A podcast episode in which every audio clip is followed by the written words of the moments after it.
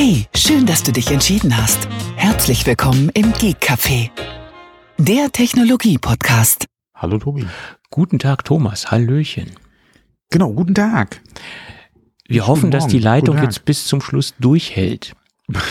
Wir haben da so ein paar Aussetzer. Ich meine, die haben wir generell sowieso, aber die haben wir jetzt technischer Natur. Technische Natur, genau. Genau, so sieht's aus. Ja, ja.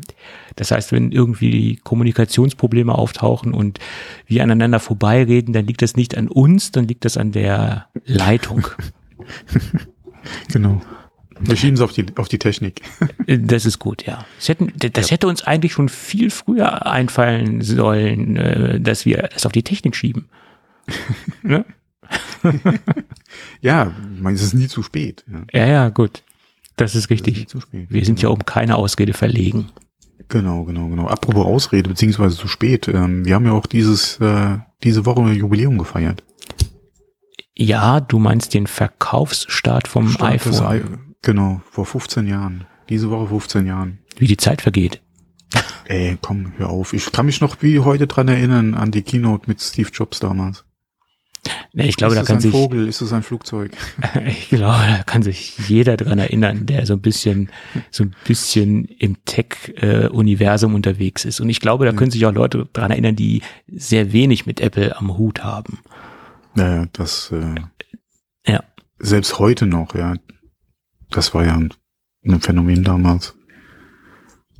Ja, Auch als auch die Bilder, die ja dann rund um die Welt gingen, ja, von den Leuten, die angestanden haben, um das erste iPhone im Store zu kaufen. Da war ja noch nichts mit Online-Verkauf. Das war ja dann nur im Store zu bekommen. ja. Hm. Äh, War dir das damals schon so bewusst, dass das solche Wellen auf, auf so eine lange Sicht schlagen wird, das ganze Thema? Na, äh, nee, also ich bin da eigentlich ziemlich äh, äh, parallel gegangen, beziehungsweise war auch der Meinung, äh, wenn sie da halt, was hat er immer gesagt, so ein Prozent vom Smartphone-Markt äh, sich erobern können, ähm, wäre das schon, eine, also wäre das schon was und bin auch davon ausgegangen, dass äh, klar, dass sie halt Anteile kriegen, allein schon aufgrund ja der Technik, die halt wirklich allem anderen doch ein Stück voraus war. Ähm, aber dass sich das dann so entwickelt Ja, äh, und wir heute dastehen oder jetzt schon dastehen, wo wir heute stehen, beziehungsweise Apple mit dem iPhone, das habe ich jetzt so nicht erwartet. Auch vor allem, dass es im Prinzip nur zwei ähm, Systeme gibt, iOS und Android. ja. Das war in Android sehr viele, ja, weltweit sehr viele Hersteller, die in wirklich allen Segmenten unterwegs sind. Hm. Ähm, aber dass es im Prinzip nur noch diese zwei Player gibt. Und das ist ja auch mit so die Problematik, die wir momentan haben. Und in den Staaten wird ja auch von, äh, jetzt halt von der Duolopie gesprochen. Duo, nicht Mono, Duo, genau, Duo, Mhm. äh, Poly gesprochen. Ähm, und man das halt da auf jeden Fall verstärkt angehen will. Ja, das ist ein Thema, was uns jetzt die letzten Jahre schon beschäftigt. Und ich denke mal, die nächsten Jahre noch mehr beschäftigen wird, bis irgendwas passiert in Bezug auf Regelung, äh, Gesetzgebung, beziehungsweise auch Aufspaltung, wie sie es damals, äh, oder wie sie es ja mit anderen Unternehmen auch schon gemacht haben. Ähm, da steht uns, denke ich mal, noch ein bisschen was davor, aber wie gesagt, dass, dass es kein Nokia mehr gibt in dem Sinne, Hm. äh, dass Microsoft ausgestiegen ist, äh, dass Sony, LG etc. nur eine Rand äh, in- oder äh, ne- wie sagt man am äh, in einer Rand, Randnummer? Nee. Ja, am Rande eine Rolle spielen, könnte Ah, man sagen. genau, am Rande eine Rolle spielen. Ja, Das sind alles so oder das aber selbst so die setzen ja auch nur auf Android, ne? Also äh, Ja, nee, aber immerhin als Hersteller. als Hersteller. Ja, mit ja, Android und Ja. du kannst ja dann, oder es gibt ja auch Hersteller, die dann halt ihr, äh, ihr eigenes Süppchen mit Android noch kochen oder zumindest mal Mhm. versuchen. Ähm, einige haben es ja am Anfang ziemlich übertrieben, ja, als das noch alles neu war. Jeder musste sein eigenes Skin da draufhauen. ähm, hat das, hat vieles teilweise äh, verschlimmbessert. Samsung ja vieles an Funktionen am Anfang, äh, heute ja auch noch, noch dazu gemacht. Teilweise ja auch Sachen oder wie Apple ja auch manches halt Sherlock, ist ja auch einiges dann direkt in Android aufgegangen an Funktionen, die nach und nach ähm, dann mit ins OS integriert wurden. Und ähm, aber wie gesagt, das ist, dass wir heute im Prinzip nur noch von Android und iOS sprechen beziehungsweise bei iOS ja nur von Apple im Prinzip, weil Android offen, ja, ja jeder kann. iOS ist ja wirklich eine Apple-Geschichte oder rein Apple, ja, macOS ja, äh, ja auch.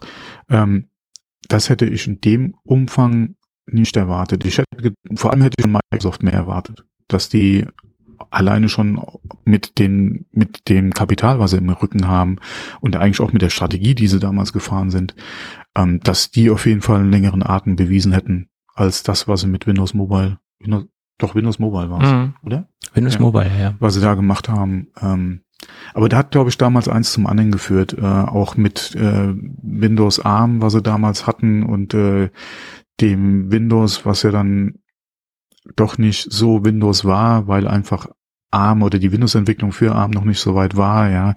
Äh, hat sich dann das auch nicht so damals verkauft, ähm, die, die, äh, gerade die Tablet-Geschichte von, äh, von äh, Windows damals, oder von Microsoft damals, ähm, die ja optisch so auch gerade mit den Teils so ein bisschen in dieselbe Ecke gegangen sind, ähm, was ja so die optische Gestaltung ein bisschen betrifft, oder beziehungsweise Windows Mobile hatte das ja so ein bisschen übernommen, die Designsprache. Ähm, wurde auch viel gelobt damals. Mhm. Ähm, auch äh, die Hardware war ja für die damaligen Verhältnisse jetzt äh, nicht schlecht. Aber ja, Microsoft hat dann irgendwann sehr schnell aufgegeben, ja. Ja, klar. Ich glaube, Microsoft hat das Ganze auch nicht äh, früh genug ernst genommen. Also das iPhone haben sie ja ein bisschen belächelt. Ne? ja, viele haben das iPhone damals belächelt. Ja. Ähm, aber das ist auf jeden Fall das gewesen und da hatte Apple die Vision, ähm, wie ein Smartphone oder wie das Smartphone sich entwickelt, beziehungsweise ähm, was halt wirklich das sein wird, was sich dann einfach durchsetzt. Nicht die ganzen Blackberries, die wir damals hatten. Ähm, und von daher haben sie damals das richtige Pferd gesetzt. Und äh, wir sind halt heute da, wo wir sind, ja. Ja. Mm, aber wie gesagt, dass das so rasant geht, dass wir jetzt im Prinzip, wie gesagt, äh, noch zwei Systeme haben, ähm, hätte ich jetzt so nicht erwartet, ja. Was es ist auch sehr schade. Es ist schade, weil es dem Markt im Endeffekt, äh, hm. denke Oder ich, nicht Palm. gut tut. Äh, ja, damals. Ja. Äh, ähm, äh, WebOS nachher. Die Geräte waren leider etwas unterpowered. Die hätten mehr Dampf gebraucht, ja, damit WebOS da einfach besser drauf läuft. Äh, damit die, ja, aber ansonsten waren das auch sehr schöne Geräte.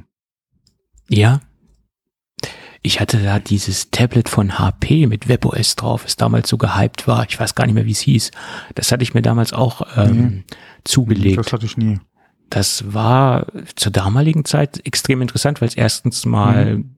günstig war, dennoch halbwegs gut von der Verarbeitung und halt dieses, dieses WebOS drauf war. Und das mhm. äh, war äh, schon sehr interessant, ne? muss ich sagen. Ja.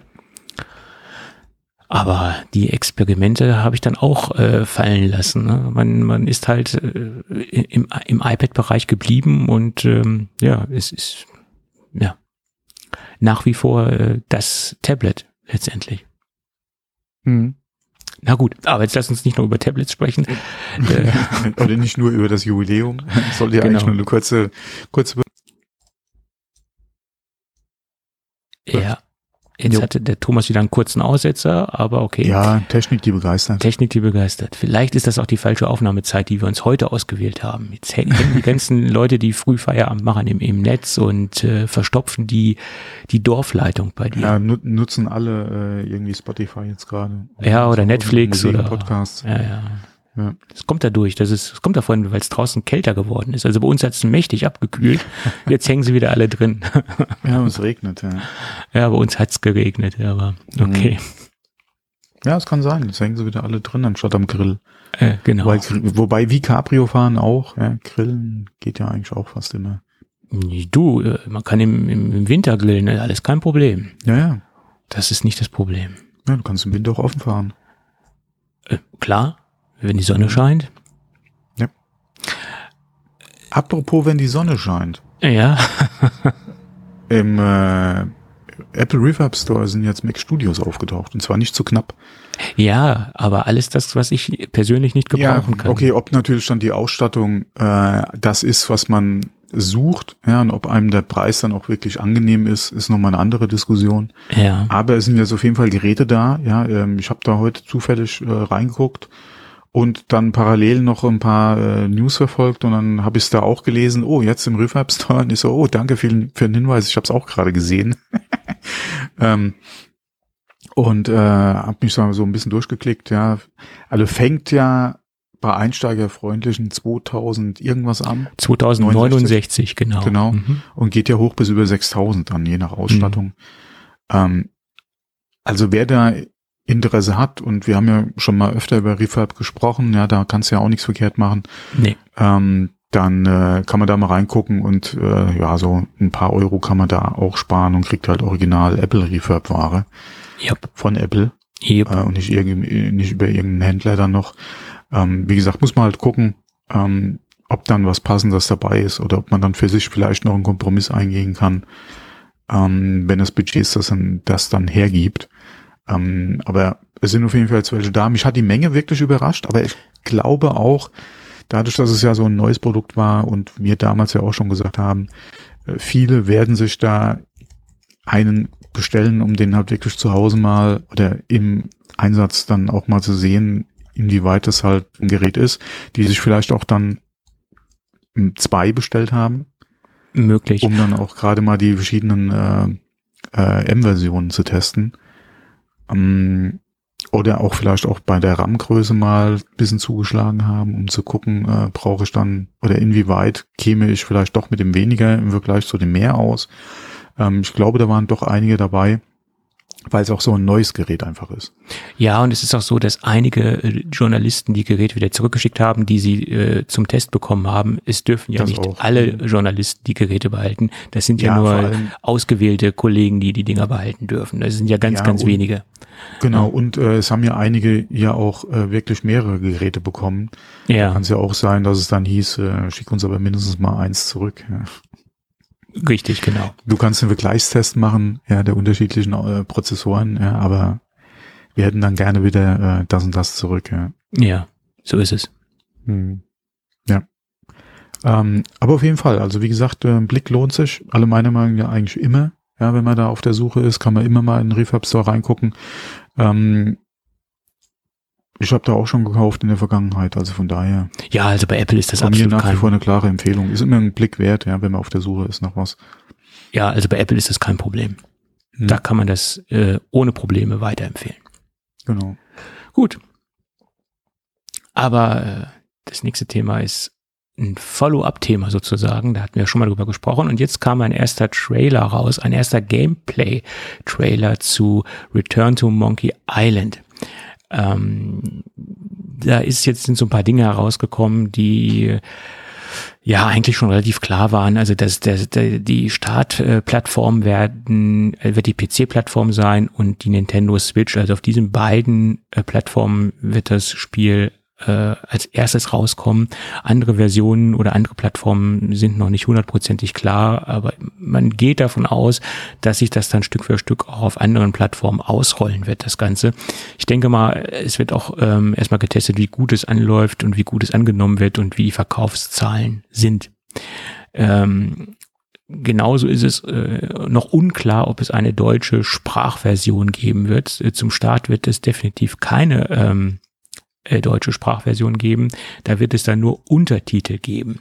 Und die Untertitel werden dieses Mal nicht von äh, Boris Schneider-Jone übersetzt. Äh, das macht irgendwer anders, keine Ahnung, aber jedenfalls der liebe Boris macht das ja, nicht. Der Heinrich Lehnhardt, hä? ja. äh, obwohl er ja noch recht aktiv ist. Mich wundert es, dass es der, der, der Boris nicht macht. Ähm, hätte sich eigentlich ja, angeboten, ne? Ähm, ja, äh, hätte sich angeboten. Es ist natürlich die Frage, inwieweit hat er auch Zeit, ähm, beziehungsweise ist da noch tätig. Ich denke mal, mit dem richtigen Anreiz hätte man ihn da vielleicht auch wieder äh, ins Boot holen können, aber man weiß ja nie, welche Gespräche da in, im Hintergrund gelaufen sind. Ähm, von daher wäre natürlich schön gewesen, wenn er es gemacht ja. hätte, gerade weil er ja auch äh, in der Vergangenheit daran gearbeitet hat. Aber ja, wie gesagt, Wieso, weshalb, warum? Vielleicht ja. hat er auch einfach keinen Bock. Wobei, das kann ich mir jetzt eigentlich nicht vorstellen. Aber er macht sich generell äh, da ja ein bisschen rar. ähm, was, äh, was so die, die alten Themen betrifft. Von daher. Ja. Ich weiß gar nicht, ob er immer noch bei Microsoft arbeitet. Keine Ahnung. Also der letzte Stand war für mich, er arbeitet bei Microsoft. Aber das kann sich ja auch schon wieder verändert haben. Mm, also war auch mein letzter Stand, aber da hatte intern ja auch ein bisschen gewechselt. Ähm, von daher keine Ahnung, wo er da jetzt genau aufgehangen ist. Ja. Ja. Ähm, Gut. Aber wie gesagt, äh, das ist ja recht ruhig geworden um ihn, ja. Ja. Gut, äh, wo Licht ist, da ist auch Schatten. Ron Gilbert hat so ein paar, ja, negative Kommentare einstecken müssen. Da, äh, und die waren nicht immer, sagen wir es mal so, ganz sauber und ganz, ähm, ja, ja, wie soll ich das sagen?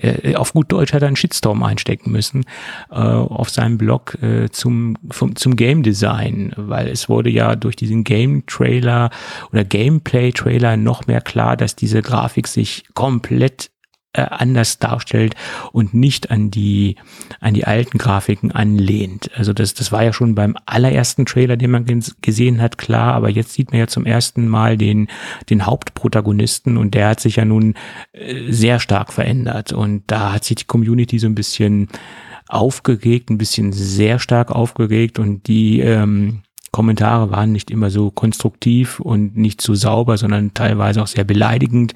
Äh, und die sind hier wirklich sehr, sehr stark angegangen auf eine Art und Weise, wo ich sagen muss, also Leute, das muss nun wirklich nicht sein. Ähm, äh, kurzzeitig äh, war der Blog auch nicht mehr erreichbar, da hat er den Blog komplett äh, offline genommen, hat dann erstmal die ganzen Kommentare rausgelöscht und jetzt hat er die, die Kommentarfunktion erstmal komplett deaktiviert, äh, weil das ging ziemlich auf den, auf den Trichter, das Ganze.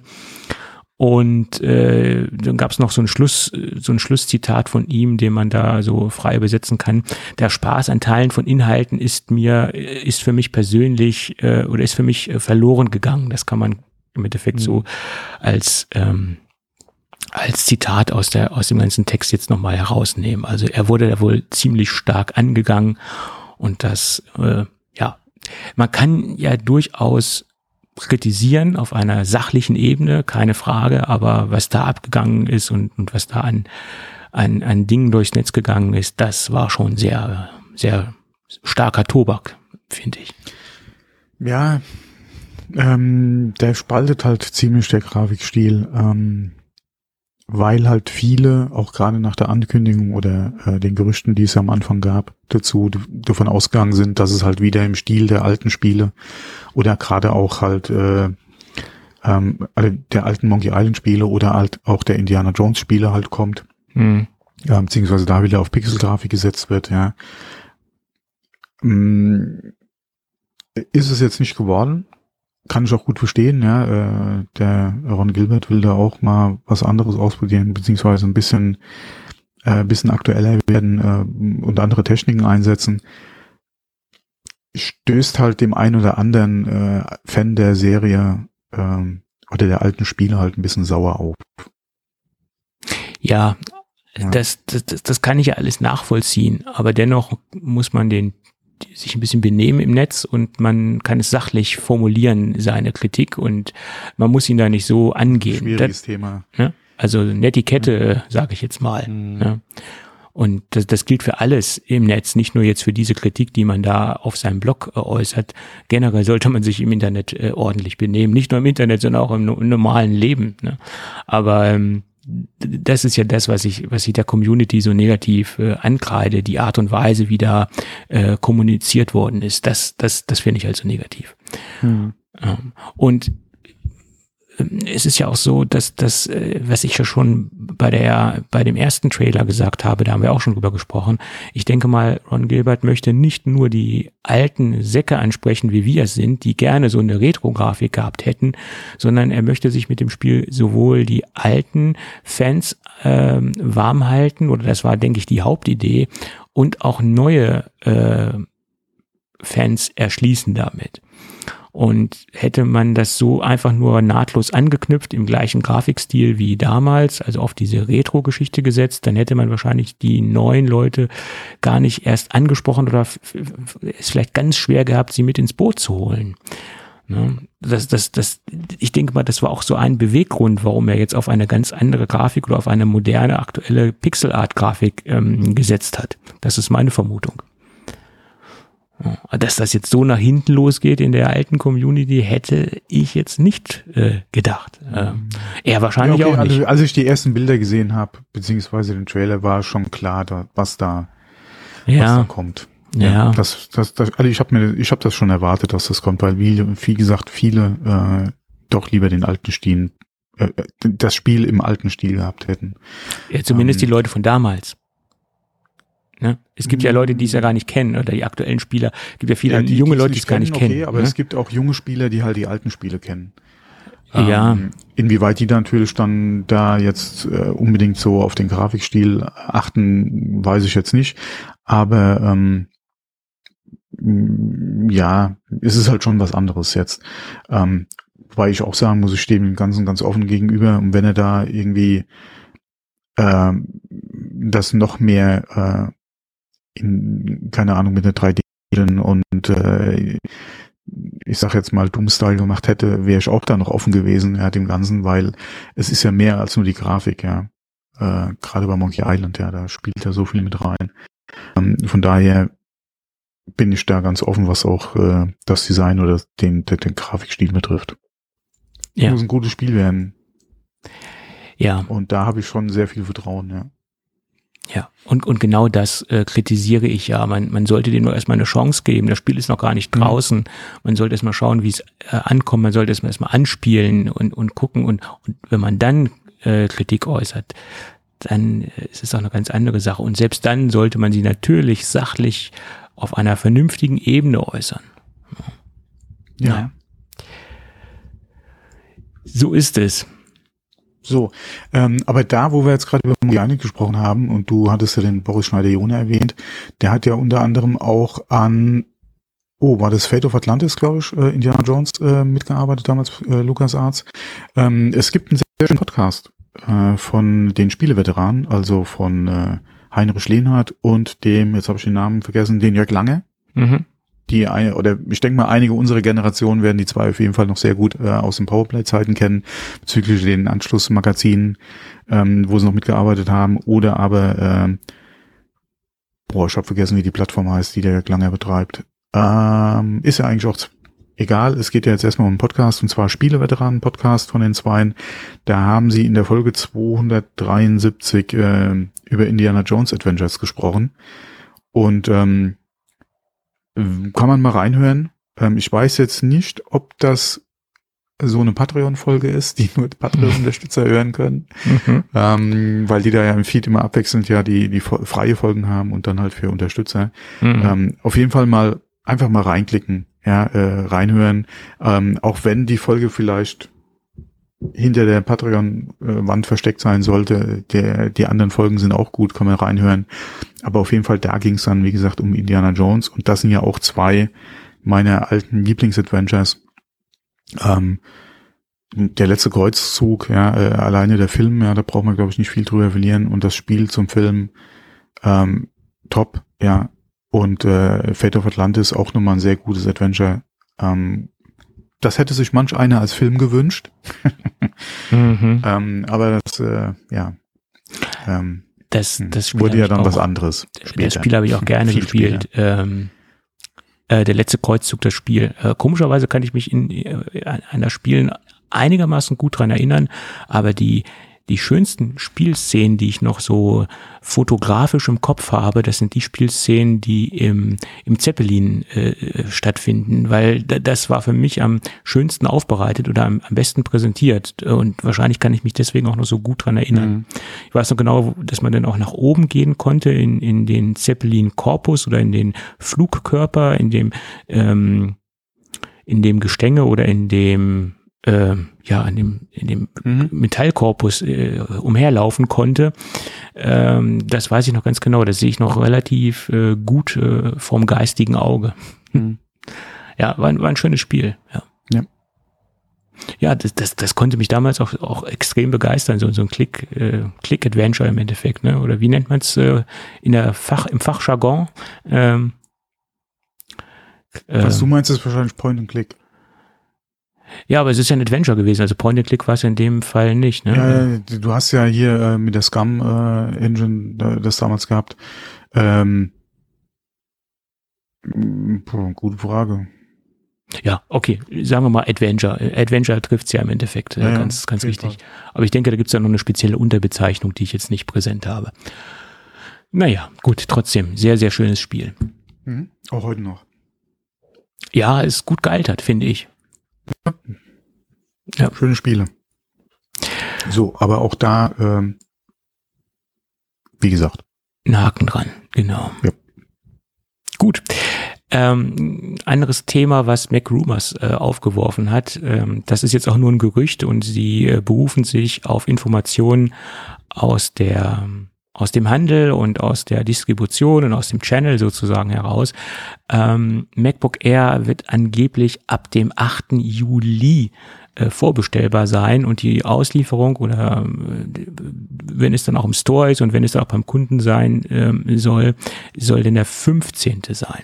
Ja, das bleibt spannend, ob das auch so sein wird.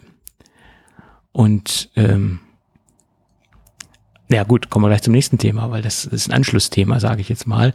Ähm, und ob das dann auch die gleichen, in Anführungsstrichen, Nachteile haben wird, wie sie in der Startversion, wie die Nachteile, die sich jetzt im MacBook Pro M2 herausgestellt haben. Das ist die große Frage, die da, da über, über dem Gerät eigentlich schwebt.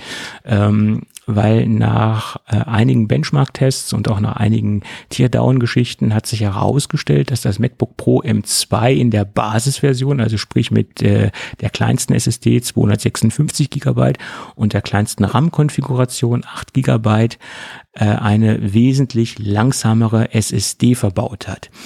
Und da kommt so ein Déjà-vu bei mir auf. Das hatten wir ja schon mal vor ein paar Jahren. Das war ja ganz lange her. Ich glaube, das war schon gut zehn Jahre her. Da gab es ja auch ähm, diese MacBook Air äh, Geräte, die verschiedene Marken verbaut hatten.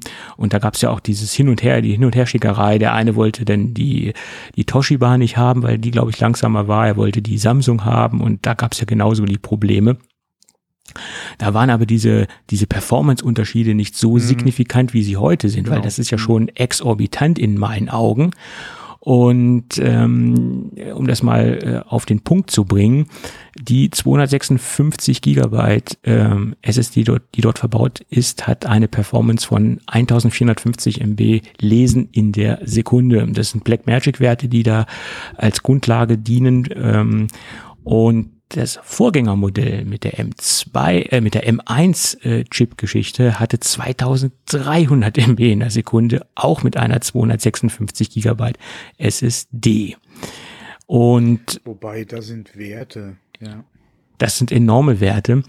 Und die, Selbst, selbst das in Anführungszeichen langsame, was du jetzt hast, ist ja immer noch im Vergleich zu vielem anderen ja immer noch ein sehr gutes, äh, eine sehr gute Geschwindigkeit. Klar, es ist natürlich schade im Vergleich zum Vorgänger, dass es langsamer geworden ist.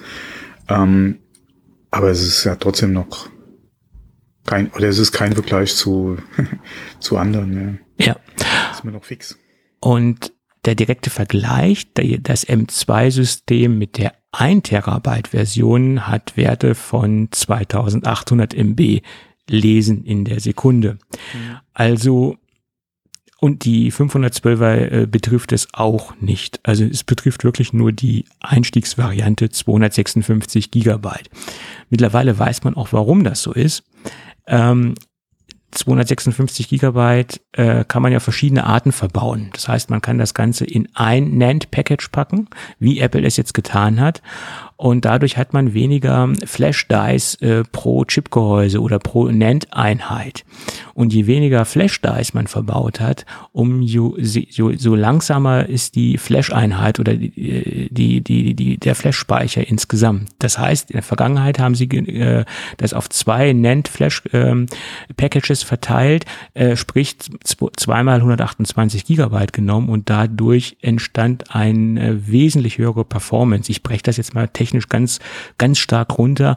Man hatte ein, eine Art Rate-Effekt, also ein Rate-Stripe-Effekt sozusagen in der ganzen Geschichte, weil man wesentlich mehr Flash-Dice äh, untergebracht hat obwohl es letztendlich netto dann auch nur 256 Gigabyte sind, aber halt verteilt auf diese zwei NAND-Packages. Und dadurch ist diese extreme Performance zustande gekommen in Anführungsstrichen extreme im Vergleich, wenn man nur ein NAND-Package verbaut. Und da kann man natürlich jetzt drüber diskutieren. Ähm, äh, Apple kommuniziert ja nicht nach außen, was die SSDs für Performance äh, bringen letztendlich. Und sie schreiben auch keine Hersteller drauf und sch sie schreiben nicht drauf, äh, das kommt von Samsung, das kommt von Toshiba. Sie sagen nur 256 Gigabyte. Also letztendlich äh, kann man da Apple keinen Vorwurf machen. Aber ob das so geschickt ist, das in einem Pro-Modell äh, zu bringen, das Ganze, das ist eine andere Geschichte. Finde ich. Und es kommt ja noch dazu, gerade bei dieser 8 Gigabyte Version, die 8 Gigabyte Version lagert ja wesentlich mehr äh, auf der SSD aus als eine 16 Gigabyte Version. Und ich denke, dadurch wird sich auch im Alltagsbetrieb schon ein gewisser Performance-Nachteil mit einem gewissen Performance-Nachteil sehen. Das ist jetzt, denke ich, nicht nur messbar, sondern ich glaube, das ist sogar spürbar, dieser Unterschied. Gerade wenn man nur mit 8 GB RAM arbeitet, wird da viel, viel mehr ausgelagert. Das äh, vermute ich. Ja, auch mit macOS 10. Wieso hat man überhaupt noch ein Gerät mit 8 GB im Angebot? Ja. Das kommt dazu. Ja. Ähm, man diskutiert ja darüber, warum Apple das gemacht hat. Es gibt die eine Partei, die sagt, das sind die Probleme, die aufgrund der Chipkrise äh, Apple dazu gezwungen hat. Wenn man sich aber mal im SSD-Bereich umschaut, sind die Liefer lieferbaren äh, NAND-Chips im SSD-Bereich oder die allgemeine Situation im SSD-Bereich ist relativ gut. Also sie stehen jetzt nicht so negativ da. Ja. Hat die letzten äh, Wochen, Monate entspannt etwas, ja. Ja, und ähm, Was heißt etwas? Einiges entspannt, ja. Genau. Zu, hm. Viele vermuten, Apple möchte einfach nur die Marge noch ein bisschen hochtreiben. Für sich. Das ist die.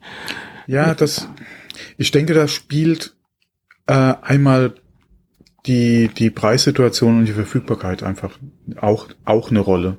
Also nicht nur, dass Apple da, wie gesagt, äh, keine fünf Cent mehr dran hätte, sondern äh, ich denke mal, die, die Verfügbarkeit und die Preissituation spielt da einfach mit, ähm, weil man natürlich nicht weiß, gerade die anderen SSDs oder die, die, die ähm, mit mehr Kapazität diese verbauen und die ja äh, gerade bei den Packages äh, da auch anders aufgestellt sind, beziehungsweise halt zwei ähm, haben, wie äh, jetzt im Alten verbaut wurden, wie sie da generell bei den Stückzahlen, die Apple braucht, halt die Verfügbarkeit aus und verbaut Apple dann lieber diesen Speicher in den größeren Konfigurationen als in der günstigeren Einsteigervariante.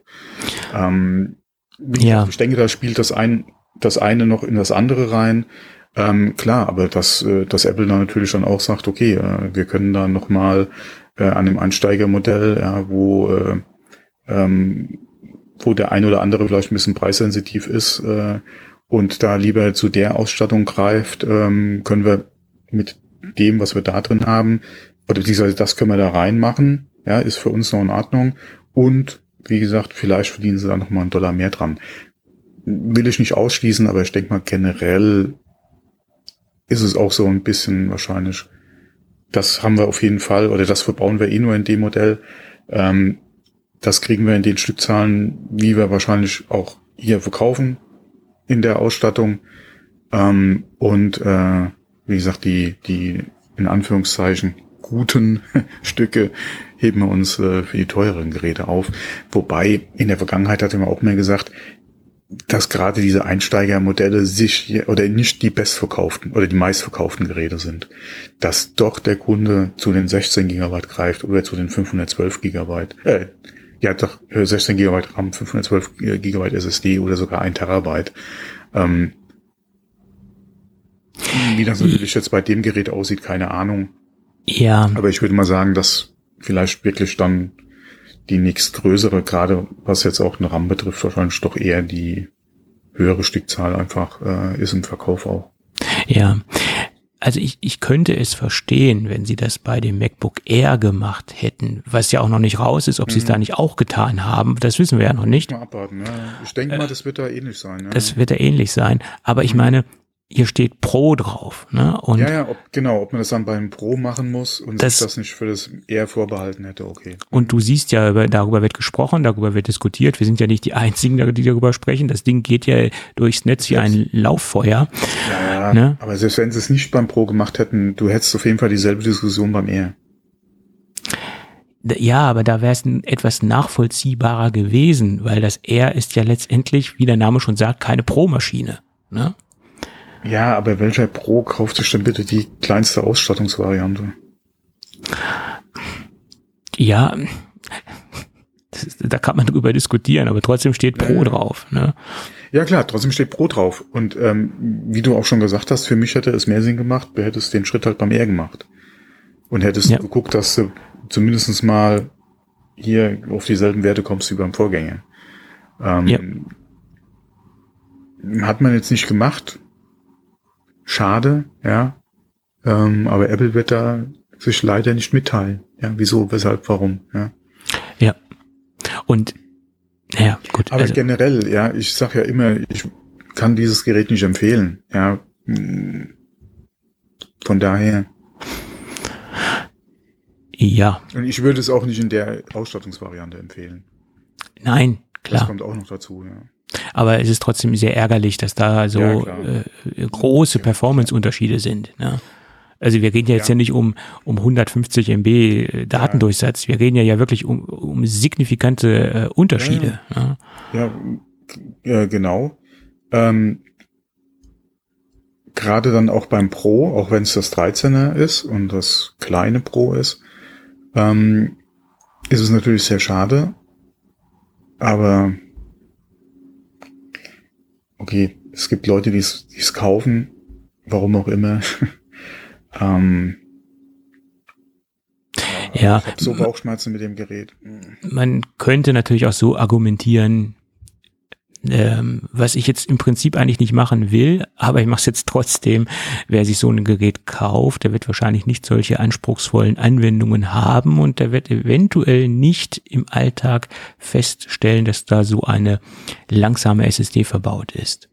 Das könnte man sagen, äh, weil mit 256 Gigabyte kannst du letztendlich keine ähm, na du, man könnte es machen, du könntest Videoschnitt mitmachen, wenn du externe SSDs verwendest. Aber selbst dann äh, hast du ja sowieso dann auch nur eine langsamere Performance, dadurch, dass du externe SSDs hast. Mhm. Also wirst du es ja auch, wirst du es ja auch so nicht äh, benötigen und nicht brauchen, äh, wenn du schon über den über diese Notlösung der externen SSD gehst. Äh, also von daher, ja, kann man so argumentieren, wer sich so ein kleines Pro-Gerät kauft, der wird wahrscheinlich nicht diese hochintensiven Anwendungen haben, wie diejenigen, die sich dann mit mehr Arbeitsspeicher, auch mit mehr SSD äh, ein Gerät zulegen.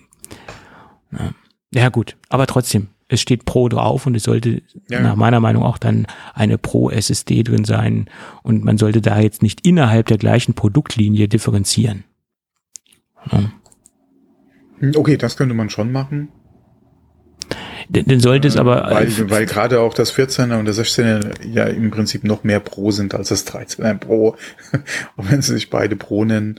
Ja, ähm, aber da sind die Unterschiede ja äh, öffentlich äh, oder ähm, identifizierbar. Da sieht ja jeder, das ist ein anderes Display, der hat mehr andere Anschlüsse, der hat MagSafe, der hat kein MagSafe. Das ist ja für jeden der hat eine Touchbar. Äh, da ist, das ist ja für jeden Kunden ersichtlich, das Ganze. Hier kannst du es ja gar nicht sehen. Äh, es sei denn, Apple hätte das von vornherein kommuniziert. Hallo, da ist eine langsamere SSD drin. Dann könnte man sagen, okay, Apple hat es euch ähm, mitgeteilt sozusagen. Also alles ist gut, alles ist super. Aber hier hat man ja nicht mit offenen Karten gespielt. Obwohl man es ja, wie gesagt, nicht muss. Es steht grundsätzlich nur drauf zu 56 Gigabyte und das entspricht äh, dem Ganzen.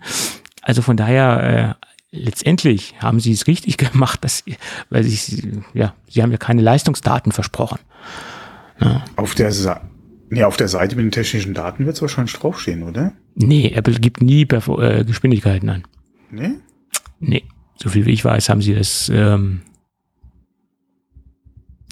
ähm, nee, bei den ganz großen Pro-Geräten haben sie es immer so als ähm, als als äh, Aufhänger gemacht auf der WWDC SSD Performance und haben das äh, angegeben. Das, das ist mir in Erinnerung, aber ich glaube, bei den Geräten haben sie es äh, haben sie es nie äh, großartig genannt, nach meiner Meinung. Aber man möge mich berichtigen. Also ich kann es jetzt schlecht nachgucken, weil dann bricht wahrscheinlich bei mir die Leitung Eben. zusammen. Aber ich glaube auch im, im Netz steht es nicht, äh, steht's nicht drauf. Ja, okay. Oder im, im, im Datenblatt steht es nicht drauf. Da müsste man dann mal einen mhm. Faktencheck bemühen oder anwerfen. Gut. Dann lass uns trotzdem weitermachen. Ja. Du hast auch noch ein paar alte, was heißt ein paar, du hast ein äh, altes iPad noch rumfliegen, nehme ich mal an, ne? Äh, ich habe das erste Generation und das iPad Air 2. Gut, so sieht's bei mir auch aus. Ähm, ich habe sogar noch ein alt, älteres äh, iPad Air. Das, ich habe das ja das allererste das Air. Erste, ich, ja. Hm. Genau und hm. du hast das zweite und das sind genau die Geräte, äh, wo denke ich äh, Du müsstest dann ein A8 drin stecken haben, nehme ich an, in deinem. Oh, das kann ich jetzt gar nicht sagen. Ja. Ähm, Auf jeden Fall habe ich zuletzt mal Diablo Immortal installiert, um mal zu gucken, wie es da so performiert. Auf dem iPad Air 2 kann man nicht empfehlen. Ja, das ist ja auch schon. Okay, man kann Immortal generell äh, eigentlich nicht unbedingt empfehlen, aber ähm, auf dem iPad Air 2, zumindest mal auf meinem, hat das keine gute Figur gemacht. Okay. Ähm, aber du könntest eventuell das Gerät wieder neu beleben, wenn du äh, darauf Linux installieren möchtest. Da gibt es mittlerweile eine lauffähige Version, die man mit, mit ein bisschen Geschick und ein paar Umwegen zum Laufen bringen kann. Was heißt Umwege? Es ist jetzt keine One-Click-Installation äh, und davon ist diese Zusammenstellung oder ähm, in Einführungsstrichen diese Distribution auch noch sehr weit äh, entfernt äh, von einer One-Click-Installationslösung äh, sozusagen. Das wird auch noch ein bisschen dauern, aber man arbeitet dran. Aber wenn man sich ein bisschen mit einem Terminal auskennt und ein paar äh, paar Vorkenntnisse hat, äh, in Anführungsstrichen, ähm, dann kann man äh, Alpine Linux auf den alten ähm, iPads zum Laufen bringen, zumindest die Geräte, die ein A7 oder ein A8 SoC äh, verbaut haben. Und das ist ja schon ein bisschen länger her. Und äh, trotzdem sind es ja noch relativ äh, performante SoCs im im, im generellen Sinne, sage ich jetzt mal. Und äh, für so ein Linux äh, reicht es eigentlich aus. Und von daher ist es ein nettes Bastelprojekt. Wenn mein Gerät jetzt nicht schon fest irgendwie äh, verbaut wäre als HomeKit-Steuerzentrale, dann wäre das durchaus eine Idee, ähm, äh, was ich mit dem Gerät machen könnte. Aber da das Ding jetzt auch fest an der Wand verbaut ist, will ich es jetzt da nicht rausnehmen und äh, deinstallieren, den ganzen Kram. Aber will man Linux auf seinem iPad installieren? Naja, aber willst du äh, ein altes iOS äh, äh, oder iPadOS installiert haben, wo es keine Sicherheitsupdates mehr für gibt? Das ist ja genauso ein Risiko. Ne? Aber inwieweit wäre denn ein iPad generell äh, irgendwie ein, wahnsinnig interessantes Objekt, um da irgendwie naja, Sicherheitsupdates hin oder her, aber ja, ich meine, das ist so alle Systeme speziell. Da musst du schon jemanden mit gezieltem Auge haben. Aber was willst du denn Boah, dann, welche Lücken müssten da auftauchen, dass du sagst, okay, du könntest da eventuell alle Apps übernehmen, dass du wirklich, wenn wirklich eine Banking noch da machen sollte, dass es interessant wäre, da irgendwie. Hm. Ja, es gab ja eine Menge Sicherheitslücken, die ja dann auch immer wieder gefixt worden sind, sage ich jetzt mal. Ne? Und es ist ja generell nicht empfehlenswert, mit einem veralteten System im Netz unterwegs zu sein, wo es keine Sicherheitsupdates mehr für gibt. Ja, davon mal ganz abgesehen. Und ähm, sicherlich kann man das eindämmen, indem man mit dem Gerät keine sicherheitsrelevanten Dinge im Netz tut. Äh, aber dennoch, ähm, äh, es ist ein Risiko, sagen wir es mal so. Ja. Hm. Aber trotzdem, alle, ich könnte mir nicht, alle, der einzige Fall, wo ich sagen könnte, okay, ich, ich würde es installieren, ist dann, wenn der App Store so, aufhören sollte oder die Apps, die ich nutze, aufhören sollte, auf dem iPad Air zu funktionieren. Ja. Und ich sage, bevor ich das jetzt wirklich irgendwo dann einfach nur in, in Wegräume, in Schrank stelle und das ist im Prinzip tot, ja, oder nicht mehr nutzbar, und es gäbe was für, wie gesagt, das Linux sollte gut laufen. Vor allem gäbe es dann auch Anwendungen, die ich nutzen wollte, ja. Dann könnte ich sagen, okay, dann versuchen wir das mal. Aber aktuell würde ich sagen, macht es, oder würde ich eher noch Chrome OS auf einem MacBook Air installieren, was ich vielleicht ausmustern würde mhm. ja, oder was vielleicht nicht mehr so rund läuft oder auch keine macOS-Updates äh, mehr bekommt, ja, dass wir schon so weit sind, würde ich da wahrscheinlich sogar noch eher Chrome OS installieren als auf einem iPad Linux. Ja, darüber kann man diskutieren. Aber ähm, es ist ja auch wieder ein iPad Air, äh, das ist ja dann auch wieder ein MacBook Air und kein iPad. Ja, ja. Von daher auch wieder zwei komplett unterschiedliche Dinge. Ähm, aber wie gesagt, gefühlt von einem fremden System auf meine Apple-Hardware würde ich wahrscheinlich immer noch, wie gesagt, bei einem alten MacBook eher zu Chrome OS tendieren. Und da hatten wir ja auch schon mal in der Vergangenheit kurz drüber gesprochen, äh, über die Projekte, die es da gibt. Ähm, als dass ich, wie gesagt, zumindest mal aktuell hm. ein Linux-Derivat auf meinem iPad Air. Gerade wenn es halt auch noch ein bisschen mehr Aufwand ist. Sollte das äh, wirklich sein, du schließt das an, äh, startest dein Programm ja und dann wird da Linux installiert, okay. Ja. Dann könnte man sich das mal, dann ist es auch was einfaches, aber wenn ich dann, wie du schon erwähnt hast, mit dem Terminal arbeiten muss und dann da vielleicht sogar noch was schiefgehen kann, äh, naja, was heißt schiefgehen kann? Äh, in, in, in, im, Im größten Problemfall, in der größten Not äh, löst du einen DFU-Modus aus und reset, resettest das ganze ja. Ding und, und stellst Solange wieder den. ich das dann noch hinkriege, okay. Oder das noch machen kann, sagen wir mal. Ja. Nicht, dass dann Linux äh, eventuell da dafür Gut. sorgt, dass ich da auch nicht mehr hinkomme, ja äh, das müsste man sich genauer anschauen, ob die Gefahr mhm. gegeben ist. Das äh, kann ich dir jetzt nicht sagen. Ich habe es mir, wie gesagt, wobei was ist der Unterschied, ob ich es gebrickt habe oder das Ding einfach nur im Schrank steht? Das ist Speicher, richtig. Ja. Oder im Keller, ja. Alle tot ist tot, ja. Ähm. Das ist richtig. Das stimmt. Okay, das, wohl, das eine ist toter als, als tot, ja. Das andere können Sie sagen, wenigstens geht's noch an, ja. Du, du, du hast das, das iOS, kannst du dir noch angucken. Ja, vielleicht das ein oder andere Widget funktioniert vielleicht noch, wenn es im WLAN hängt, ja. Ähm, Okay, irgendwann werden die halt einen Anschluss an den App Store verlieren, ja. Ja, aber ähm, selbst wenn keine iOS, alle, selbst wie gesagt, aktuell ja äh, vielleicht kein iOS-Update kommt, aber es geht noch. Irgendwann wird wahrscheinlich der Zopf abgeschnitten, ja. Ja, gut, ich meine, die Dinger sind jetzt, äh, denke ich, gut zehn Jahre alt, ne? So, mhm. also von daher wird das ja auch mal Zeit, ne? Dass da die alten Zöpfe abgeschnitten werden.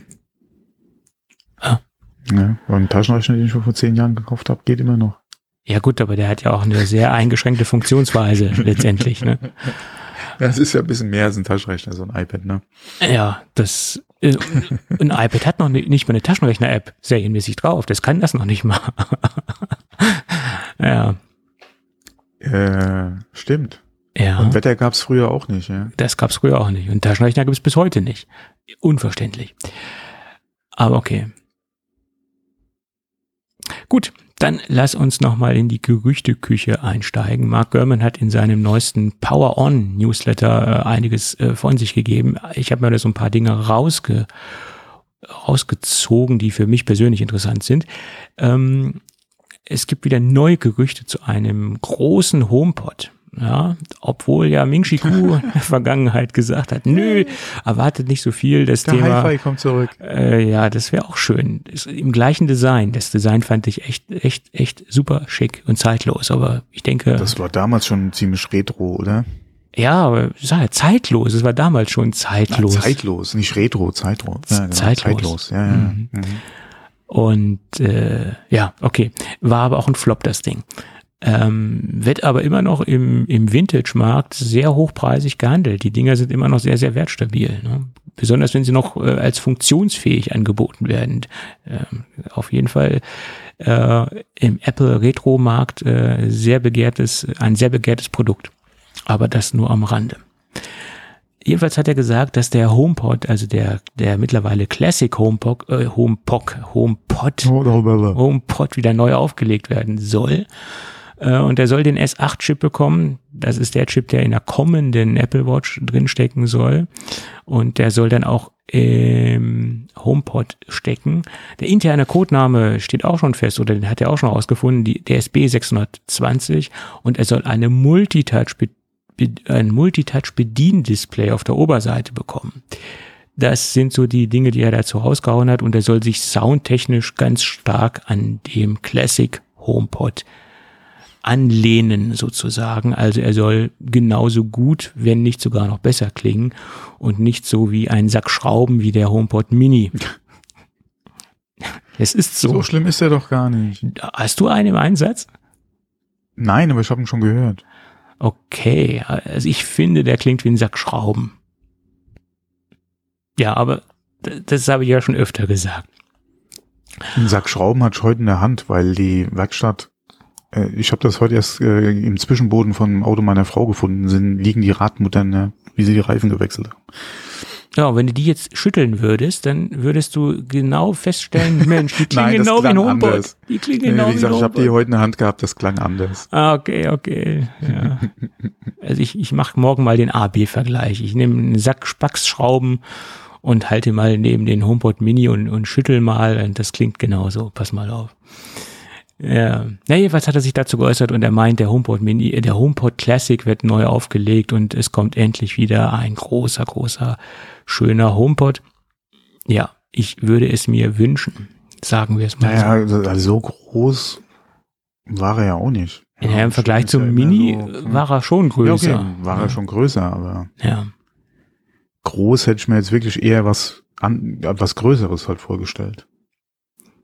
Ja, aber gegenüber dem Mini ist alles größer. Ist alles, ist alles besser. Ja, ja. Nein, als als ähm, HomeKit äh, Hub sozusagen und als Steuerzentrale und zum Entgegennehmen von Steuerbefehle und vielleicht auch mal ein paar Nachrichten hören, ist das Ding in Ordnung, keine Frage. Aber zum ernsthaften Konsumieren von Musik kann ich persönlich das Ding nicht empfehlen. Äh, Podcast hören ist auch okay, auch äh, in Ordnung. Aber Musik äh, ist in meinen Augen ein No-Go für den HomePod Mini. Gut. Ähm, das zum Thema HomePod. Und dann gab es Mhm. noch ein paar ähm, kleine Details zum Mac Pro, den wir ja auch alle sehnsüchtig erwarten. Da sieht es so aus, dass er gesagt hat, die M-Reihe, die wird erweitert. Das heißt, im Moment haben wir ja den Ultra, den Max und den Pro und den normalen M-Prozessor in der M1-Reihe. Und die M2-Reihe soll dann um den Extreme erweitert werden. Also nach Ultra kommt Extreme und der soll dann im Mac Pro stecken. Da soll es dann zwei Varianten geben letztendlich, also zwei Basisvarianten. Einmal den Mac Pro mit Ultra und einmal den Mac Pro mit den M2 Extreme Chip. Genaueres zum Extreme hat er jetzt nicht gesagt, wie der technisch aussehen soll, äh, was der können soll, keine Ahnung. Ähm, Ja, okay, man kann sich ja vom Ultra her ein bisschen ableiten. Du meinst sind zweimal Ultra miteinander gekoppelt sozusagen. Man, die, die Chips müssten halt auf jeden Fall auch nochmal eine neue, äh, ja, ich, wie, haben- wie haben sie es genannt? Äh, Den, Fusion. Den Connector Fusion. Mhm. Ja, halt nochmal eine zusätzliche Bridge haben, um da halt dann eventuell vier aneinander zu kleben, beziehungsweise nicht auseinanderschneiden. Ja, du hast dann vier. Mhm. Ähm, die Frage ist nur, wann käme er dann? Das ist die Weil wenn man Frage. sich das mal von der M1 äh, Produkt äh, Launch mal herbeileiten sollte, äh, käme der Extreme ja wahrscheinlich nach dem Ultra. Und die Frage wäre ja da, okay, man kann, ich, wir gehen mal davon aus, dass es mit der zweiten Generation ein bisschen schneller vielleicht geht als mit der ersten Generation. Ähm, aber wie lange müsstest du auf den Extreme warten? Und vor allem, wie wäre die Yield Rate, also die, die, die, die äh, Produktion, äh, Ja. die, nicht der Ausschuss, sondern äh, wie viele gute Chips fallen da vom so, Die halt ja. runter. Ja, ja, ja. Weil äh, ähm, du hast ja schon ein bisschen Ausschuss, wenn du einen Chip hast, du hast ein bisschen mehr Ausschuss, wenn du zwei hast. Bei vier ja, wird wird's ja noch mal schwieriger, das äh, entsprechend in, in der Qualität, die du brauchst, äh, zu produzieren. Ähm, klar haben sie Erfahrung, das ist allerdings jetzt der M2. Ähm, boah, gute Frage. Ja. Vor allem in wie viel Stückzahlen fällt er dann wirklich vom Band? Wenn sie den so produzieren sollten, wenn man das, wie gesagt, vom Ultra halt herleiten kann. Ja, Kann also, natürlich auch sein, dass es halt wieder eine, eine andere Entwicklung ist, dass man dann hingeht und sagt, okay, wir machen es nicht wie beim Ultra, dass du quasi zwei hast, die über Fusion verbunden sind, sondern der Extreme ist ein komplett neues Design. Inwieweit das dann wieder Sinn macht äh, oder oder in die Produktion halt reinpasst, eine andere Frage. Ähm, also ich gehe nicht davon aus, dass der Extreme ein komplett neues Design haben wird. Da wird nur eine Skalierungsstufe sein zum Ultra.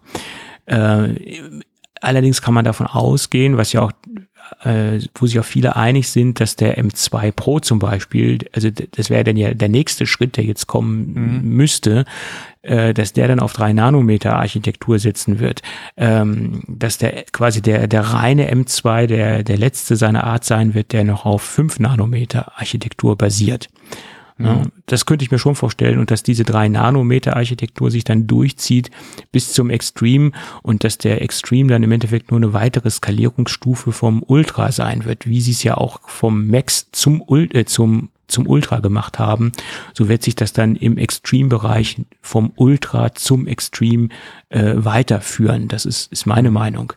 Ähm, weil wenn sie jetzt noch mehr Fässer aufmachen und noch mehr andere äh, Produktionstechniken und andere Architekturen äh, einführen oder sich ganz weit absetzen davon, dann ähm, wird es ja für die immer noch schwieriger und äh, das geht ja so, schw- widersprechen sie sich ja selbst sozusagen. Also ich glaube nicht, dass das kommen wird. Also das, das wird alles auf der gleichen Architektur basieren. Nur eben hochskaliert. Und das ist ja auch das, das Charmante, was ja im Endeffekt die, diese Silicon oder diese Apple Silicon Geschichte im Endeffekt ausmacht, dass sie einfach nur nach oben äh, das Ganze drehen und äh, somit eine relativ einfache, in Anführungsstrichen, einfache Produktionstopologie am Start haben. Ja. Naja, es bleibt spannend. ja, Make Pro sowieso. Nur er müsste jetzt irgendwie Vor auch allem mal, die äh, Timeline. Ja, okay, das muss vorgestellt langsam mal kommen. Aber wie gesagt, M2 äh, nochmal Extreme, also eine neue Variante. Also ja, wie gesagt, wann soll der kommen? Oder kommen dann Pro, Ultra und Extreme zu alle zur selben Zeit? Ja, oder sie, Oder kommt der Extreme vor dem Ultra? ne, ne, der Ultra, ja, oder sie stellen ihn erstmal jetzt mit Ultra vor äh, und sagen der Extreme dann im nächsten Jahr. Ich, ich weiß es nicht, keine Ahnung, das, ob der zur selben also Zeit keiner kommt. weiß es, das Ja. ist es ja. ja. Es ist alles Glaskugel. Und, Ja. und ob, ob überhaupt ein äh, Extreme kommt, das ist die nächste Sache. Sie könnten ja genauso gut sagen, ja, okay, das, das, die Gerüchte gibt's ja jetzt schon seit dem M1 im Prinzip. ja, ja, ja, Gerade äh, für den Pro, dass man da halt nochmal über den Ultra hinaus Ja. oder zwei Ultras dann nimmt und dann äh, den Pro draus macht. Ähm, wie gesagt, die Gerüchte haben wir ja schon länger. Ähm, dass wir jetzt warten müssen bis zum M2, kann vielleicht auch wirklich damit zusammenhängen, dass du im M1 nur die Fusion hattest, um halt zwei Ultras zusammenzukriegen und dass sie mit dem M2 jetzt den nächsten Schritt gegangen sind. Mhm.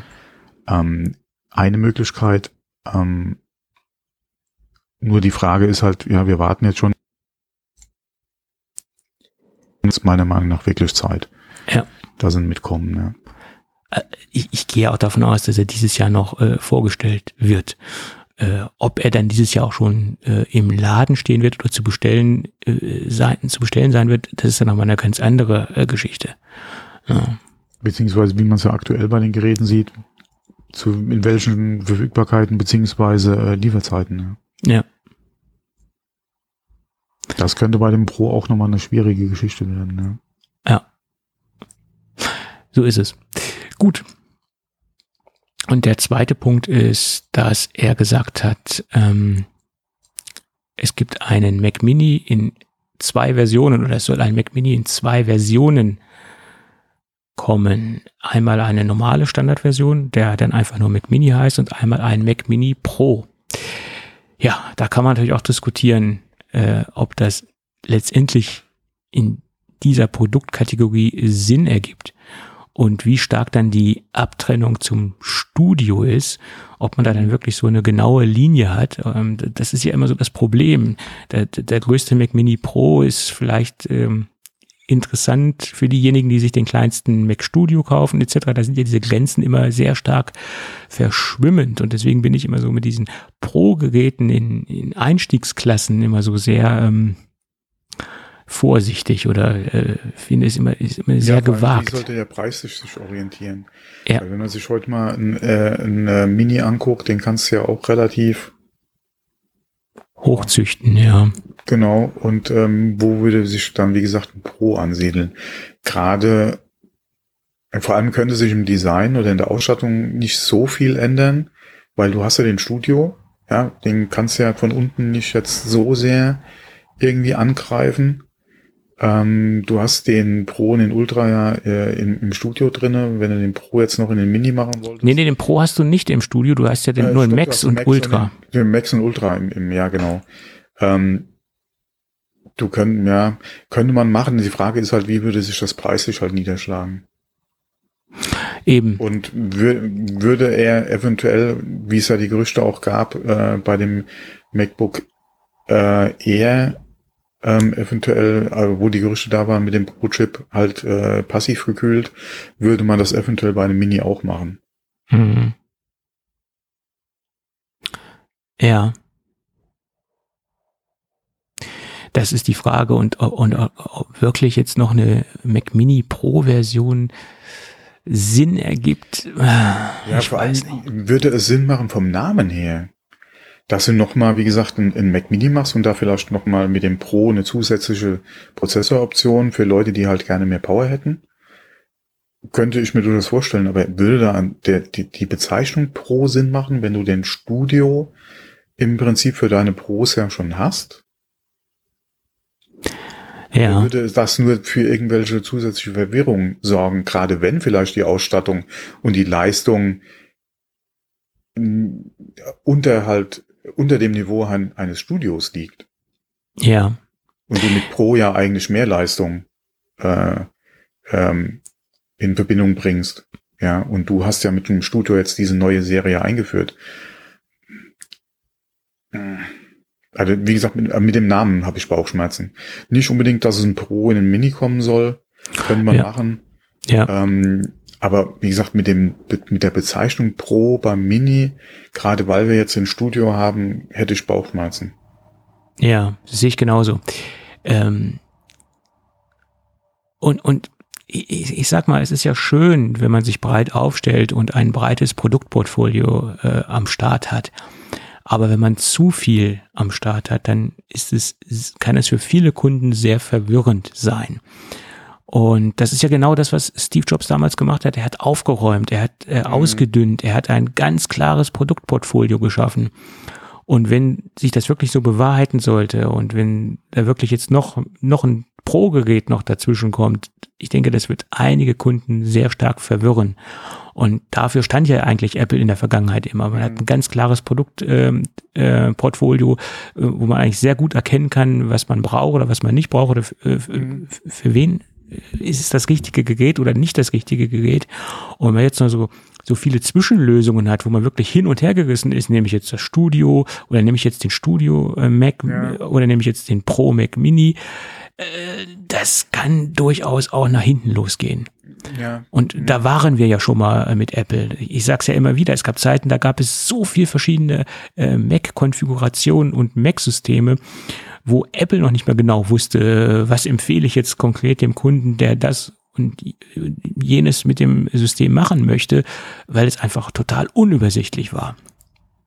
Ja, also wie gesagt, äh, ein Mac Mini mit zwei Prozessoroptionen, okay, könnte ich mir gut vorstellen. Du hast ja. ein Studio mit den zwei Prozessoroptionen, die halt äh, leistungstechnisch oben drüber angesiedelt sind, ist okay. Ähm, MacBook Pro wird es momentan auch schon wieder schwierig durch den 13er. Ja, da müssten sie auf jeden Fall auch was machen. ähm, zumindest mal den 13er auch von, vom, vom Gerät an sich und von der Ausstattung her auf jeden Fall mal auf, äh, auf die Neuzeit oder auf die aktuelle Zeit bringen. Da müsste was passieren. Ähm, iPad, Air, also iPad-Serie müsste meiner Meinung nach auch was passieren. Ähm, iPad, iPad Air, das Mini, die, die, ähm, sag mal, die iPad Pros, da ist auch schon meiner Meinung nach ein bisschen zu viel ähm, im Gange. Ja, da müsste man iPad und iPad Air müsste man gucken, dass man das irgendwie ähm, auch ein bisschen oder generell mhm. das ein bisschen strafft. Ähm, ja. Ich hoffe, ja. da passiert was. Genauso wie gesagt bei den MacBook Pros. Ja. Gerade mit dem 13er, dass da nächstes Jahr spätestens irgendwas passiert. Weil in der Art und Weise kannst du das 13er einfach nicht beibehalten. Das geht nicht. Nee, äh, ist ein, ein völlig unverständliches Produkt. Also für die meisten unverständlich. Also Apple wird natürlich wissen, warum sie es im Sortiment haben. Ähm, ja, irgendwas stimmt, äh, irgendwas passt in der Pipeline einfach nicht. Ja. Ich denke, also ich kann mir nicht vorstellen, dass Apple mit dem aktuellen 13er, mit dem M2 wirklich zufrieden ist. Gerade nee. du mit dem, mit dem MacBook Air, mit dem neuen und auch mit dem 14 und 16 Zoll MacBook Pro kann ich mir das nicht vorstellen. Da, wie gesagt, dass sie wirklich zufrieden sind mit dem MacBook Pro 13 Zoll. Ja. Mhm. Ich denke, also das wird es auch nächstes Jahr in der Art und Weise nicht mehr geben, meiner Meinung nach. Entweder das, kommt da ein anderer Nachfolger für. Ja. ja. Oder es fällt weg und es kommt ein anderes Gerät. Ja, also MacBook wird ja auch äh, äh, spekuliert, beziehungsweise äh, ja auch das MacBook Air. Ja. Äh, mit der größeren Version. Ähm, also da steht auf jeden Fall auch nochmal ein Wandel an. Und äh, wie gesagt, das kann mit dem 13er so nicht weitergehen. Nee. Ähm, so sehe ich das auch. Also ich kann mir wirklich nur vorstellen, das habe ich auch schon öfter gesagt, die hatten noch irgendwelche alten Komponenten, sei es alte Touchbars, sei es alte Gehäuse. da haben äh, die so viele herumliegen, ja. Und sie haben das Ding halt umgebaut. Ja.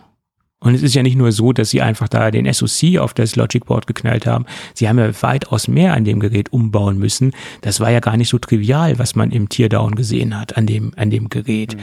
Ne, also sie haben da ja schon einiges an, an Arbeit reingesteckt. Ne? Das, das ist mhm. ja, kommt auch noch dazu.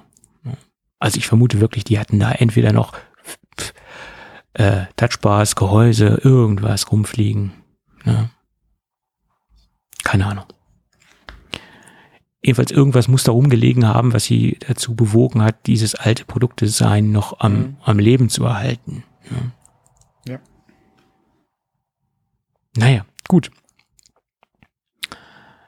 Ähm, dann gibt's von Digitimes noch einen Bericht. Ähm, trotz der ganzen Problematiken und der ganzen Lieferprobleme sollen wohl die ganzen Komponenten ähm, mehr oder wenig, weniger in Time sein und die Fertigungsstätten und die Fertigungsbetriebe sind wohl jetzt mit den größten Teil der Komponenten ausgestattet worden. Ja, und der Knackpunkt an dieser, an, an diesem Bericht ist zum größten Teil. Das heißt ja noch lange nicht, dass die iPhone 14 Produktion wirklich jetzt ja. in trockenen Tüchern ist. Selbst ja. wenn du von 100 Teilen 99 da hast, der scheitert zwar an dem einen. Letzten. So sieht's aus. Also ähm, äh, von daher heißt das noch lange nicht, dass die iPhone-Produktion komplett gesichert ist. Aber auch selbst wenn sie alle Teile haben, und zwar auch in den Stückzahlen, dass du sagst, du bist dieses Jahr besser aufgestellt mit dem Release, ja, du kannst jedem, oder rein theoretisch könntest du jedem, der eins haben will, verkaufen.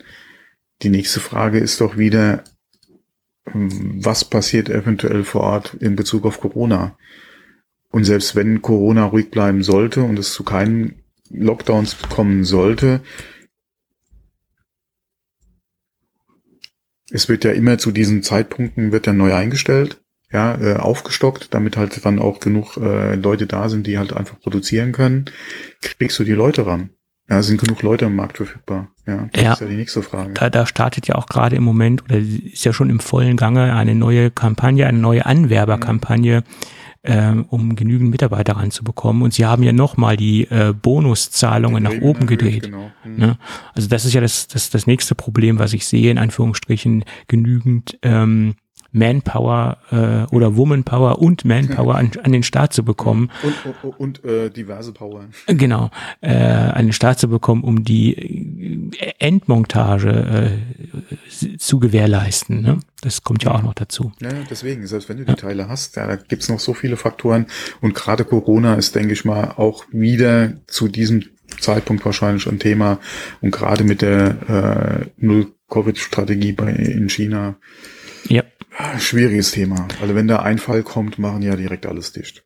So ist es. Da scheint sich ja auch nichts zu ändern an der Politik in, in China.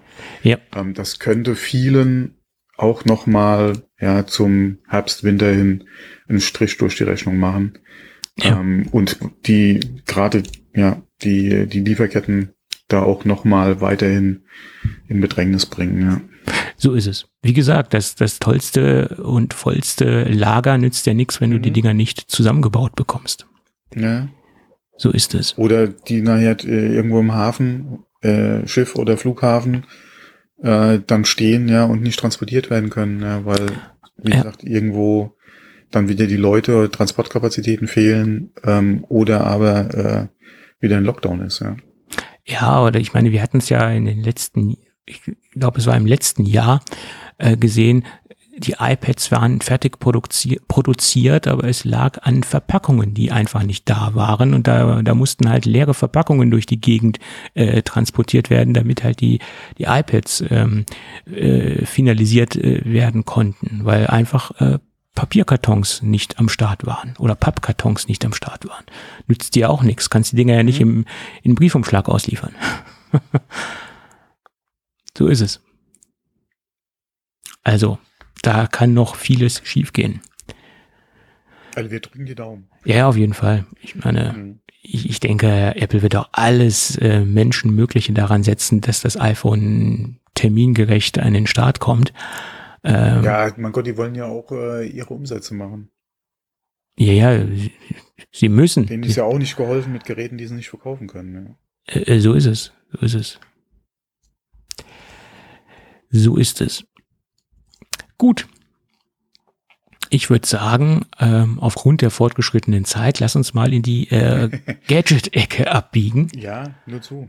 Da habe ich heute mal wieder ein ja, ein Gadget ist es jetzt eigentlich nicht. Es ist äh, letztendlich ein Lego-Set und da werden sich ganz, ganz viele Hörer wieder sehr freuen, äh, weil ich endlich mal wieder ein Lego-Set bespreche. Und das ist in meinen Augen was ganz Besonderes oder ein Set, was jetzt nicht so in die, in diese Mainstream-Lego-Set-Sache äh, reinpasst. Äh, in, in vielerlei Hinsicht ist dieses Set was Besonderes ähm, weil es jetzt nicht, äh, wie ich es eben schon sagte, ein ganz klassisches Lego-Set ist. Obwohl in der Lego-Welt kann man ja mittlerweile auch nicht mehr von klassischen Dingen sprechen. Lego ist ja so groß und so weit aufgestellt, ähm, dass, dass vieles nicht mehr unbedingt äh, der klassischen Lego-Ausrichtung entspricht, wie sie vor zig Jahren einmal aufgestellt waren. Äh, aber das nur so am Rande. Es ist ein Set aus der Lego Ideas Serie. Und vielleicht sollte ich noch mal ganz kurz erklären, was die IDs, IDs, Ideas Serie so äh, besonders macht. Mein Gott, Sprachfehler lässt grüßen. Ähm, die Ideas-Serie ist äh, eine Serie, die aus der Ideas-Community entsteht oder quasi das Produkt entsteht aus der Community heraus. Lego Fan-Designer können einen Produktentwurf dort einreichen. Der wird dann von der Community gewotet oder äh, bewertet in Anführungsstrichen durch die durch die Votes, durch die Stimmen, die man dort ähm, für das Set er erzielen kann. Und wenn das Set mindestens 10.000 Stimmen bekommt, dann überlegt sich Lego, ob das äh, Set dann auch in die Produktion und auch in die, in die, in den Markt kommt oder ob Lego dieses Set auflegt. Und so ist es auch hier passiert. Das Set äh, war ein Fanentwurf oder ein Fan-Designer hat das äh, Set entworfen. Ähm, das war der gute jetzt habe ich mir das hier aufgeschrieben, Moment, das war der gute Terman Cheng, äh, der das, äh, Truman Cheng, der das Set entworfen hat. Das ist ein Designer aus Hongkong. Und das Set wurde, äh, Moment, ich habe es mir jetzt auch notiert. Wann wurde das dann eingereicht? Äh, hier steht es. Ähm, er hat im Juli, Juli 2020 10.000 Unterstützer ähm, äh, bekommen oder äh, die 10.000 Unterstützer hat das Set dann erreicht und der Produktrelease war am 1. Juni 2022, also noch ein relativ frisches Set, also ähm, ähm, fast brandneu, sage ich jetzt mal. Äh, das jetzt nochmal zur, zur Hintergrundgeschichte, äh, was diese Ideas-Serie überhaupt ist oder wie diese Sets überhaupt entstehen, also aus der Ideas-Community heraus. So, das dazu. Aber jetzt wissen wir immer noch nicht, was das für ein Set ist und dazu kommen wir jetzt. Es ist ein 3D-Set. Es ist eine Nachbildung eines sehr berühmten Gemälde äh, oder Gemäldes von Vincent van Gogh äh, und zwar der Sternennacht oder die Sternennacht ist wohl eines der allerberühmtesten Gemälde, die er jemals gemalt hat. Äh, und es ähm, ist 1900 oder 1889 entstanden. Und äh, in, den, in dem Zeitraum hat er sich äh, in Frankreich in einem Kloster befunden. Und das Bild zeigt äh, den Ausblick, den er aus seiner aus seinem Zimmer hatte auf ein Dorf.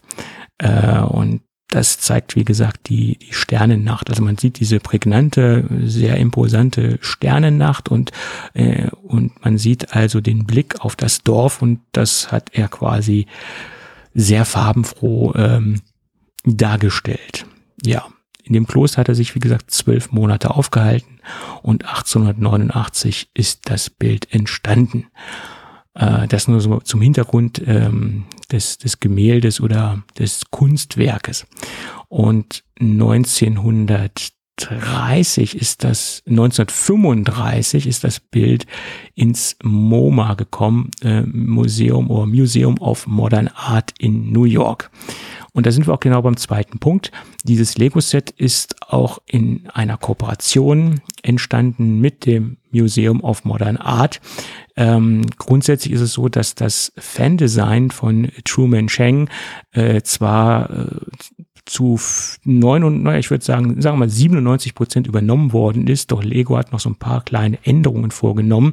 Die größte Änderung, ähm, die, wenn man sich das, das Fan-Design anschaut und wenn man sich das finale äh, Design anschaut, ist wohl die, dass sich ein Rahmen äh, der darum befindet. Das ist im Originalentwurf oder im Fan-Designer-Entwurf so nicht zu sehen.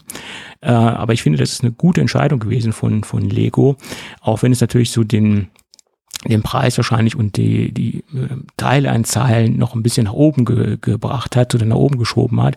Aber durch diesen schwarzen Rahmen, der um das 3D-Set herum ähm, äh, drapiert worden ist oder der das rahmt sozusagen, kommt diese, diese Farben äh, oder diese, diese ausge, ausgeprägte Farbenpracht, sage ich jetzt mal, äh, noch ein bisschen mehr oder noch ein bisschen besser hervor. Also das tut dem Ganzen doch sehr, sehr gut, dass da noch ein Rahmen drumherum ist. Der Rahmen wird natürlich auch aus, aus Lego-Steine gefertigt.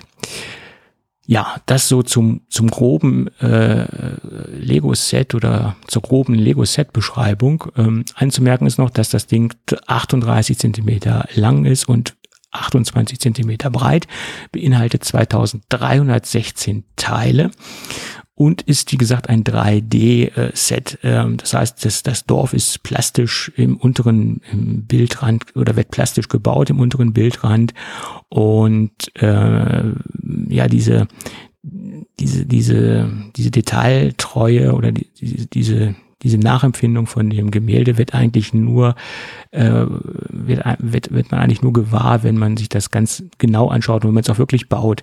Also es gibt zwar schon viele Detailbilder, aber das ist ein Set, was man wirklich gesehen haben muss und was man auch ähm, mal gebaut haben muss, äh, was man auf Bildern so gar nicht genau erkennen kann. Äh, vieles wird einem erst im Detail äh, bewusst, wenn man es halt vor sich sieht oder viele Details äh, sieht man erst, wenn man es wirklich vor sich hat und wenn man es äh, im Original sieht. Äh, ich muss auch zugeben, dass mich das jetzt im, im, allerersten Moment nicht so geflasht hat, so von den, ähm, von den Daten auf dem Papier sozusagen oder von den Bildern, die ich im Netz gesehen habe. Äh, die, ähm, die Idee oder ähm, äh, die, die, die, die Dinge, die man im, im die mir so faszinierend findet an dem Set, die werden eigentlich in meinen Augen erst dann äh, kommen eigentlich erst dann heraus, wenn man es vor sich hat, wenn man es gebaut hat und wenn man es im Original sieht. Dann hat man, sieht man die Magie von diesem Set und dann sieht man auch äh, die Idee dahinter oder dann erkennt man auch diese Idee, die der Fan-Designer da hatte. Und äh, ja, es ist ein, wirklich ein Set, was man wirklich gesehen haben muss im Original, um die Magie zu erfahren und zu erleben. Und ähm, es ist, ist ja nicht nur dieses Set, sondern wir haben auch eine kleine Minifigur äh, von Vincent van Gogh, äh, die äh, ihm sehr gut nachempfunden worden ist, sage ich mal. Sieht sehr gut aus.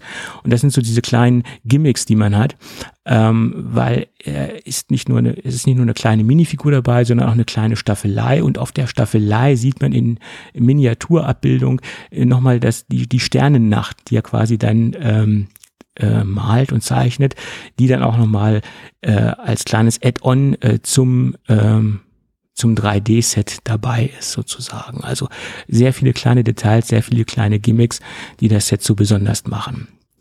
Ja, also ein Set, was denke ich nicht nur den reinen Lego-Fan anspricht, sondern auch äh, denjenigen, der sich für Kunst interessiert und der sich vielleicht das Original logischerweise da es das nur einmal gibt und das hängt im Museum of Modern Art in New York äh, nicht leisten kann und die werden es wahrscheinlich auch nicht also, verkaufen. Man sagt, dass es da hängt. Man sagt, dass es da hängt, ja. es gibt ja Gerüchte, dass es da nicht hängt, aber. Dass da eine Kopie hängt, meinst du, okay. ja. Möglich, möglich. Da möchte ich mich jetzt aber nicht anschließen. Äh, jedenfalls äh, ist es jetzt nicht nur ein Set, was den reinen Lego-Fan anspricht. Und eine kleine Anekdote, die ich in den letzten Tagen äh, dazu erfahren habe, mehr oder weniger. Ich habe einen Bekannten, der auch so ein bisschen Lego-Fan ist und ähm, bei dem gibt es eine klare Hausordnung. Alles, was mit Lego zu tun hat, darf er nur in seinem Arbeitszimmer aufstellen, aufhängen und aufbauen außer dieses Set, das durfte er auch in den, ins Wohnzimmer äh, stellen. Das war das einzige Set, was es vom Arbeitszimmer in die normale, in den normalen Wohnraum geschafft hat. Also das Ding ist auch ähm, äh, Ehefrauen approved sozusagen bei ihm. Okay. Ja, weil es halt nicht so ein typisches Lego-Set ist, sondern äh, es passt dann auch, ähm, ja, denke ich, nicht äh, in ein Wohnzimmer hinein und ist nicht nur so ein typisches äh, Lego äh, Nerd-Set oder Geek-Set oder wie man es auch äh, beschreiben mag. Ja. Ja, schönes, schönes Set mhm. und mal was ganz äh, anderes. Ja, gut. Ähm, wie gesagt, mein Fazit, äh, das Set muss man erleben und dann wird erst die, dann kommt erst so die Magie heraus, sozusagen. Ja, das nächste Gadget, das muss man auch erleben und das, das durfte ich jetzt zum zweiten Mal erleben.